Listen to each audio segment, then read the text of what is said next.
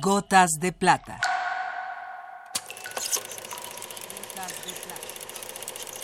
El cine en dosis homeopáticas.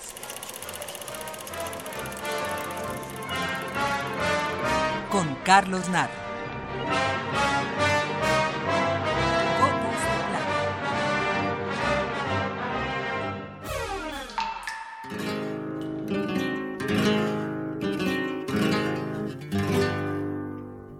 Jory Stevens realizó uno de los documentales más importantes y mejor logrados de la Guerra Civil Española, Tierra de España.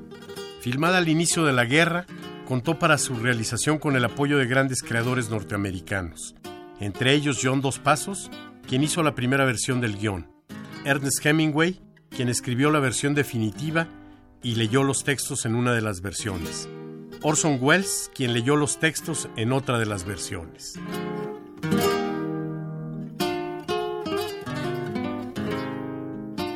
Además de la gran película de Jory Stevens sobre este injusto y sangriento segmento de la historia española, se produjeron una buena cantidad de obras notables.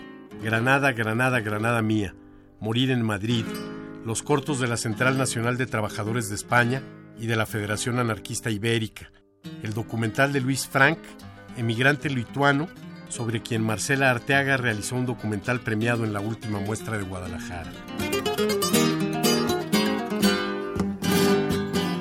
El cine tuvo una destacada expresión en la defensa de la República.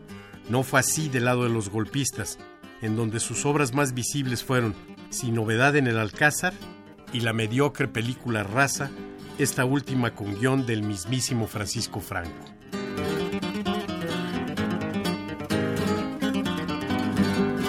La solidaridad de los mejores hombres de esa época estuvo con la República.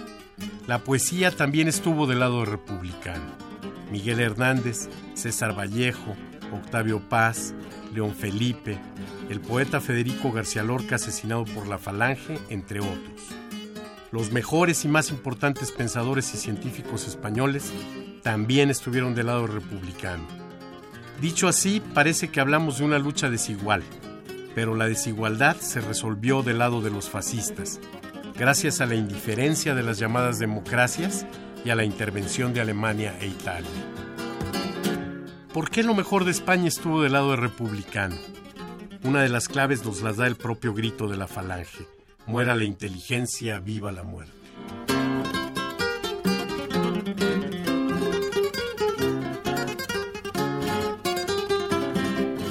A México llegó un numeroso grupo de exiliados que rápidamente se integraron enriqueciendo la ciencia y la cultura.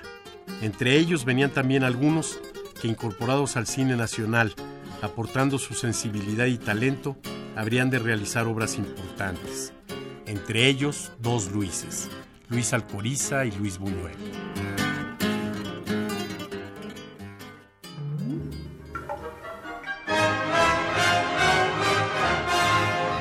Hasta aquí la dosis de hoy. Gotas de plata. Gotas de plata.